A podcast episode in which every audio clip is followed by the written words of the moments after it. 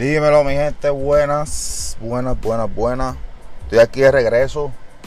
Después de un par de días que he estado por ahí aburrecido de la cuarentena, dije voy para la calle a hacer un par de diligencias, hacer un par de cosas.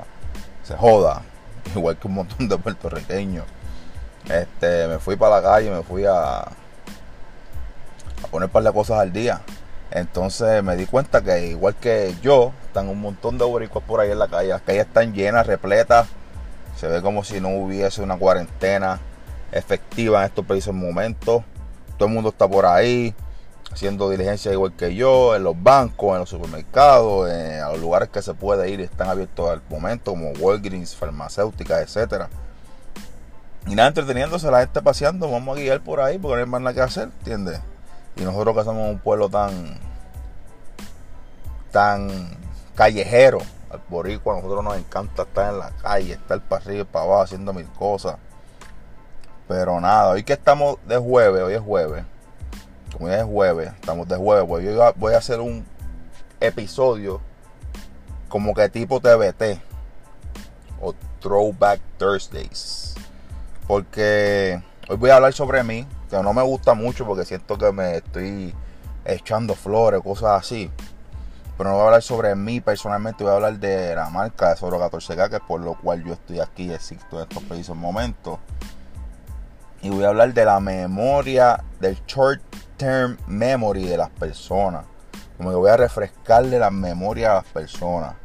Y en verdad lo estoy haciendo porque no fui ni yo, porque realmente yo no vivo del pasado, yo vivo todo el tiempo con hambre en el futuro y crear y hacer y generar más de lo que he hecho o hice en algún momento, ¿me entiendes?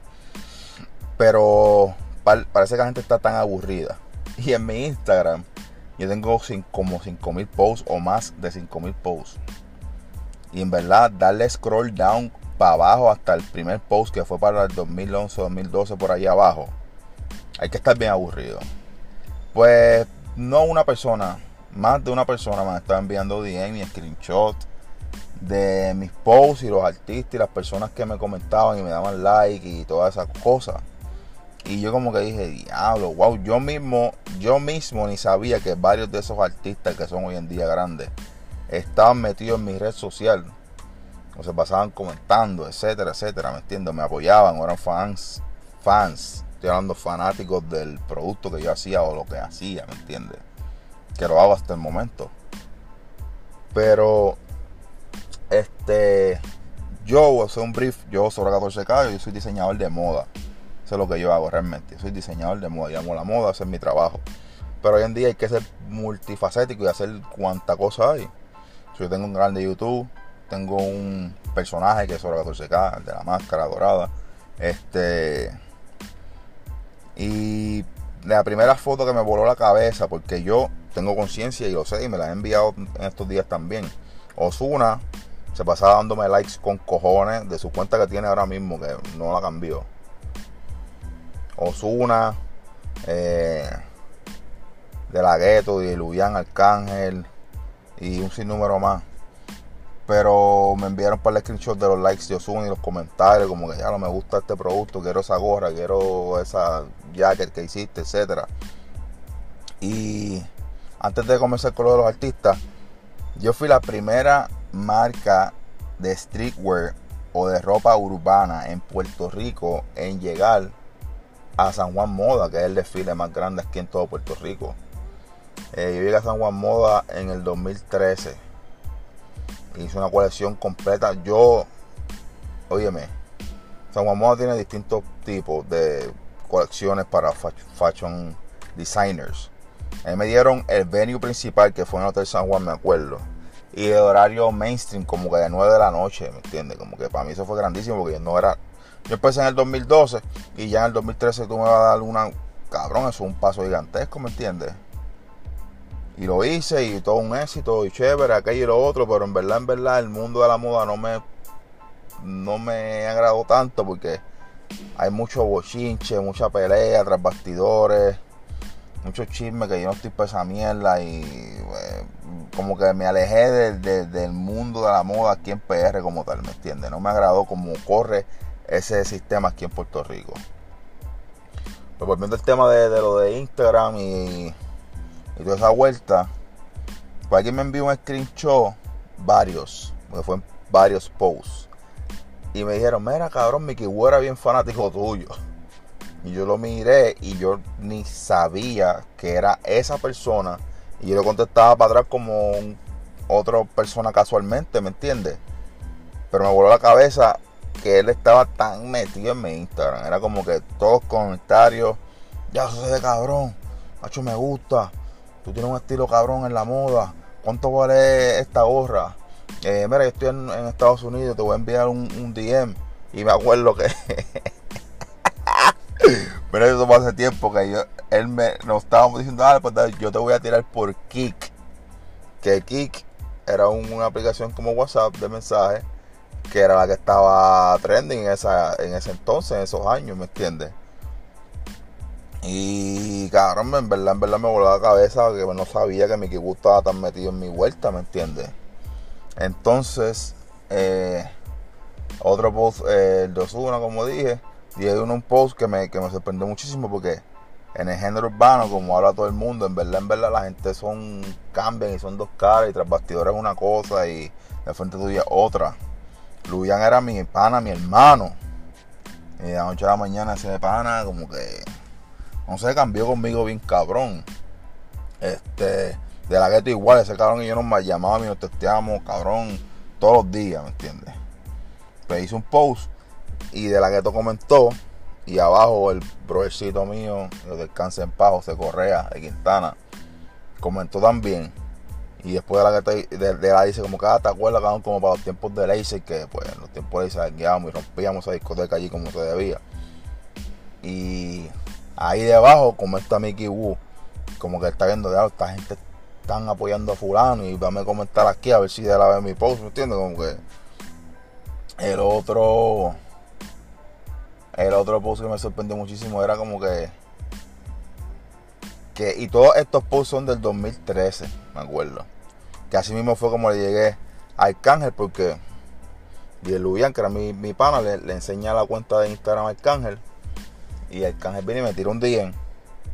Y todo era hablando en inglés, back and forth, como que, mira, cabrón, hecho, me encanta esa máscara, la quiero para mi concierto. Yo le vamos a trabajar. Ahí me dice, llámame y me da el número. Lo llamo. A lo con él me dice, mira, papi, necesito siete máscaras. Eran siete, siete o diez máscaras necesito siete máscaras, papi, necesito eh, tales colores. Yo fui, compré las telas, se las hice, las confeccioné, se las llevé. El pana quedó loco con la vuelta. Y esta es una anécdota bien, bien curiosa. Cuando estoy con él face to face, yo lo había conocido. Y yo esperaba verle el, personaje ese que él tiene, ¿me entiendes? La persona totalmente más diferente a lo que es Austin y Arcángel. Son dos personas totalmente diferentes. Viene él me está poniendo las máscaras y me está dando pros como que diablo que duro, cabrón, te guiaste, que si esto. Y ahí viene llama Rafi Pina. Me dice, mira Pina que estoy aquí con el vestuario del concierto me voy a poner, que si esto. Eh, hice una máscara como cañehue. Y Pina dice, ah, esa ridícula, cabrón, estamos en Puerto Rico, en el chorizo no funciona, bla, bla, bla. Le dice, cabrón, déjame cantar con la máscara, voy a estar con la máscara todo el concierto. Y Pina le dice, no cabrón, tú puedes salir de la tarima un momentito, dos o tres minutos y te la quita. Y le dice, no, dame estar con la máscara todo el concierto. Y Pina le dice, mira, pues vamos a hacer esto. Te voy a dar 100 mil pesos. Si te quedas con la máscara todo el concierto y al final del concierto te la quitas y te recortas el pelo, ¿me entiendes? Le dice, Chocán, tú estás loco, para yo recortarme me tienen que dar un millón de pesos. Y este chamaquito es verdadero boceador. Y nada, el, concierto fue un éxito. Después de ahí hice un montón de cosas para conciertos como tal. Ropa, vestuario, bailarina, vestuario de los cantantes. Y en verdad, en verdad, siempre lo digo, fallé yo personalmente porque todo el tiempo me invitaban, me daban pases VIP, me daban acceso backstage, etc. Y en ningún momento fui a ningún concierto. Y fallé porque ahí era que uno hace las relaciones públicas, ¿me entiendes? Y habla con este, y habla con el otro, y, te ven y te conocen, etcétera. Nunca lo hice. Y siempre lo digo, eso fue mi peor error. Hay que estar en los sitios presentes, hay que estar, hay que dar la mano, hay que saludar, hay que tirarse la foto, hay que estar en el faranduleo. Es necesario en nuestra industria, eso es bien necesario. Y por eso es que la gente se olvida o se ha olvidado, tiene short term memory o no sabe, porque mucha de esa gente nunca me llegaron a ver físicamente, ¿me entiendes? Y todo lo que me veían era por redes sociales. Este. Que fallé, realmente fallé y siempre, como el lo repito, me arrepiento de eso, pero ese es otro tema, lo hablamos en otro capítulo. Pero sí, este, te digo, yo salí en el 2012 con la marca como tal. Y desde el 2012 hasta el 2016, esos cuatro años eran fuego a la lata. Yo era, olvídate, yo era la hostia en la moda, ¿me entiendes? Y me, me, me duele un poquito porque si las redes sociales y los podcasts y YouTube y Instagram fuera lo que son ahora mismo, en el 2012, 2013, 2014, yo estuviera en otro lado porque las redes sociales ahora mismo lo es todo. Y más ahora mismo en lo que estamos viviendo con esto de la cuarentena y todo el mundo se graba en su casa, etcétera. Pero el 2012 no era. tengo los screenshots, los likes en mi página eran 30 likes, 20, 25. Y te digo, esta gente comentando, todos estos artistas comentando y dando likes, pero yo no era nadie en ese entonces las redes sociales no eran tan valuables como lo son hoy en, día, ¿entiendes? Y está cabrón, pero yo realmente trabajo como si nada de eso hubiese pasado. Y esas cosas realmente están en, un chip adentro de mi memoria que ni me acuerdo hasta que alguien me toca esos temas, ¿entiendes? Porque trato de vivir y trabajar durísimo. Y trabajar como si ni ellos ni nadie me conociera, ¿entiendes? Porque realmente tengo grandes expectativas con todo lo que estoy haciendo. Son muchos años invertidos en esto, son más de. Con la marca como tal son nueve años, ocho, nueve años. Y en, metido en la industria como tal son más de, de 15 años, porque llevo muchos años trabajando en esta mierda. Eh, todo, yo sé que todo es el tiempo de Dios. La ley de atracción me ha traído muchas cosas que yo le he pedido a Dios o al universo, como lo quieran llamar. Pero estamos trabajando durísimo. Eh, yo sé que no me voy a quitar jamás en la vida y lo que me espera va a estar bien grande. En nombre de papá Dios. Pero nada, la gente tiene memoria selectiva, o se acuerda de las cosas que quieren. Es como que ahora mismo yo le tiré a Mickey Way, diga, mira, cabrón, este, para hacer una entrevista para mi podcast, para hacer una entrevista para mi canal de, de, YouTube. Primero que nada, no me va a contestar el DM. Segundo, va a decir, tiene que hablar con mi manejador. El manejador va a pichar y por ahí sucesivamente, ¿entiendes? Igual que Adela, si yo le pido un favor a Adela por una entrevista o a Luyan, al mismo más Bonnie, que también lo conozco y también era fanático de mi producto y mis cosas, y, le di la mano, óyeme, a toda esta generación de artistas que están pegados ahora mismo, que los Mike Tower de la vida, los Bad Bunny, Ozuna, Mikey Wu, toda esa gente, yo era alguien primero que todas esas personas, ¿me entiendes? Y ellos saben de mí. Oye, otro que me voló la cabeza, bien cabrón. Un chamaquito que es camarógrafo de ellos mismos.